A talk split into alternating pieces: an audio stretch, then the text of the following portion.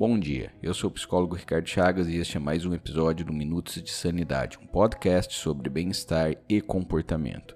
No episódio de hoje eu vou falar sobre os 5 passos para o tratamento de depressão, mas antes eu tenho alguns recados.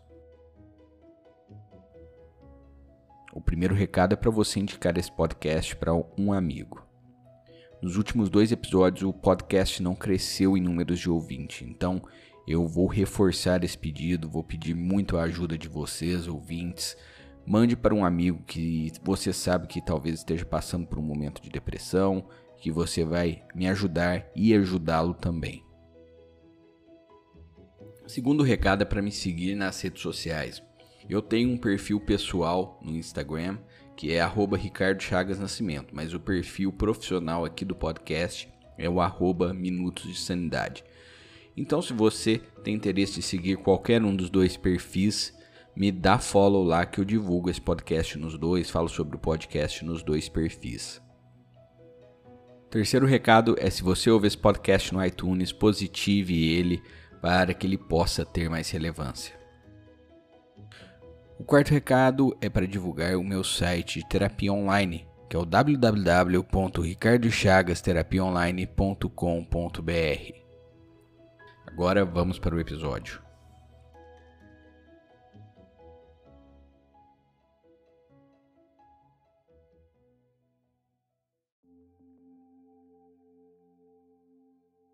Eu costumo dizer que o tratamento para depressão é similar a fazer uma máquina enferrujada voltar a funcionar.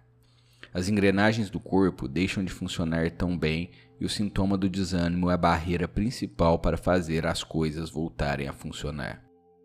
Como o indivíduo está desanimado e desmotivado, ele pode perder algum tempo antes de procurar ajuda. Por isso, é necessário que alguém da família ou algum amigo o incentive a dar o primeiro passo. Por falar nisso, se você sempre se perguntou qual é a primeira engrenagem que precisa ser desenferrujada, qual é esse primeiro passo, eu vou falar sobre isso agora. Passo número 1: um, marque uma consulta com um psiquiatra. O médico psiquiatra é um profissional capacitado para diagnosticar e receitar medicações adequadas. Já ouvi algumas pessoas dizerem que possuem resistência de se consultar com um psiquiatra, pois temem que ele passe uma medicação muito forte que as deixará dopadas. Acontece justamente o contrário. O psiquiatra é o médico que mais estuda sobre transtornos mentais.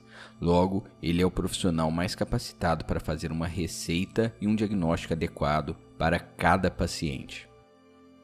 A engrenagem número 2 é marque uma consulta com um psicólogo. O psicólogo é o profissional adequado para ajudar o paciente a lidar com a parte subjetiva da doença. O depressivo está cheio de pensamentos sabotadores que o impedirão de tentar procurar ajuda. Pensamentos sabotadores e comportamentos disfuncionais são tópicos recorrentes em um tratamento de psicologia cognitiva comportamental. O simples ato de conversar em um local seguro já faz com que o depressivo se sinta melhor. Engrenagem número 3: evite conteúdos pesados e depressivos. Quando o Netflix lançou a série Os 13 Porquês, houve muita controvérsia se a série poderia ter influência negativa em pessoas depressivas. Posteriormente, o serviço de streaming colocou um aviso antes dos episódios para que as pessoas sensíveis àquele tipo de conteúdo evitassem assistir à série. Por mais que o depressivo tenha certas preferências e curiosidades, é importante que ele evite músicas, filmes e livros que sejam focados em tristeza, em depressão em suicídio o ideal é que ele tente procurar por músicas animadas. Essas sim são poderosas injeções de ânimos, principalmente logo pela manhã. A engrenagem número 4 é faça exercício físico diariamente. Essa quarta engrenagem talvez seja a engrenagem mais difícil para o depressivo. Fazer o exercício diariamente ajuda a estimular os níveis de endorfina e fazer esse exercício físico ao ar livre durante o dia é um plus, já que ficar exposto aos raios solares faz elevar o nível de serotonina. Agora, qual exercício fazer? Tente achar o que você gosta mais. Se correr faz sentido para você, corra, mas lembre-se que o exercício não precisa ser necessariamente pesado. Yoga, por exemplo, vai te ajudar com outras questões, como a concentração e atenção interna, e não é um exercício muito pesado. Pergunte-se sempre se aquela atividade faz sentido para você. Lembrando que a atividade física vai além dos esportes. Jardinagem, por exemplo, é considerada uma atividade física e terapêutica muito eficiente, tem os mesmos efeitos práticos das atividades físicas e esportivas. A engrenagem número 5 é entrar em fluxo. Eu já fiz um episódio inteiro falando sobre psicologia positiva e o estado de fluxo, que é o episódio número 9. Mas resumindo aqui, entrar em fluxo é basicamente fazer uma atividade em que você entrará em um estado de concentração tão intenso a ponto de perder a sua autoconsciência. Pode ser tanto uma atividade física quanto uma atividade artística, mas como eu já falei das atividades físicas, eu vou falar agora sobre as atividades artísticas.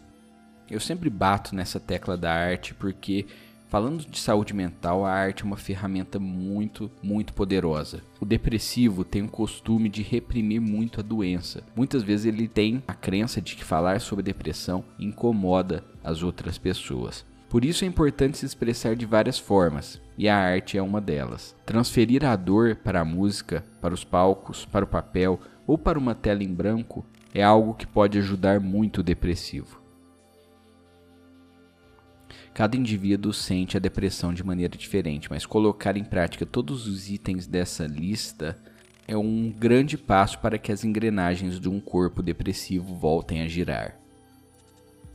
Importante insistir em todos os itens. E se você pensa em tirar sua própria vida, comece urgentemente pelo item 1 da lista, que é procurar ajuda psiquiátrica. Se você está ouvindo essas palavras, você tem esperança de conseguir melhorar. A depressão é uma doença e ela precisa ser tratada. Fico por aqui, tenha uma semana abençoada.